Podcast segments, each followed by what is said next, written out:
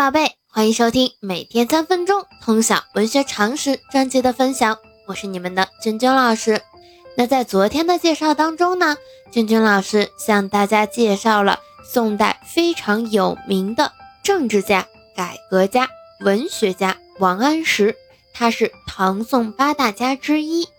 那今天呢，我们要为大家介绍的是宋代的科学家沈括。那我们现在就开始今天的分享吧。沈括，字存中，号孟西丈人，杭州钱塘县，也就是今天的浙江杭州人，北宋官员、科学家。沈括出身仕宦之家，幼年随父宦游各地，嘉佑八年进士及第，授扬州司礼参军。宋神宗时参与西宁变法，受王安石器重。历任太子中允、检正中书刑房、提举司天监、史官检讨、三司使等职。元丰三年出知延州驻守边境，抵御西夏，后因永乐城之战牵连被贬。晚年移居润州，也就是今天的江苏镇江，隐居孟西园。绍圣二年因病辞世，享年六十五岁。沈括的一生致力于科学研究。在众多学科领域都有很深的造诣和卓越的成就，被誉为中国整部科学史中最卓越的人物啊！这个赞誉很高了。他的代表作品呢，就是《梦溪笔谈》，内容非常丰富，集前代科学成就之大成，在世界文化史上有着重要的地位，被誉为中国科学史上的里程碑。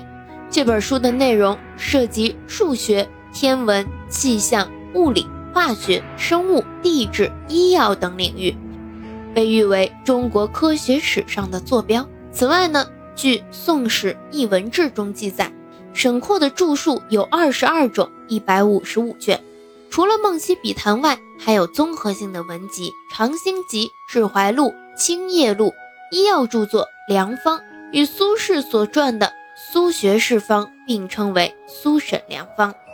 科学著作《浑仪义》《福漏义》《景表义》《西宁凤元历》《南郊市》《营政法》音乐类著作《乐论》《乐律》《乐器图》等等，但是呢，存世较少。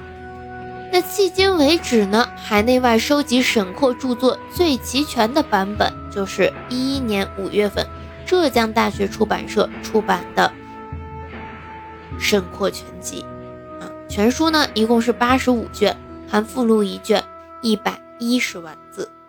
那我们今天啊介绍沈括就到这里。我们重点知道他的代表作是《梦溪笔谈》，《梦溪笔谈》大概涉及哪些领域的内容，以及呢，沈括是北宋著名的科学家、政治家，就 OK 了。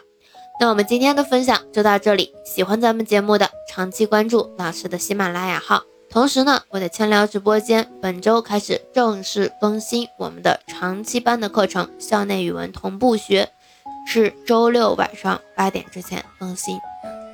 那今天就到这里呀，我们明天见。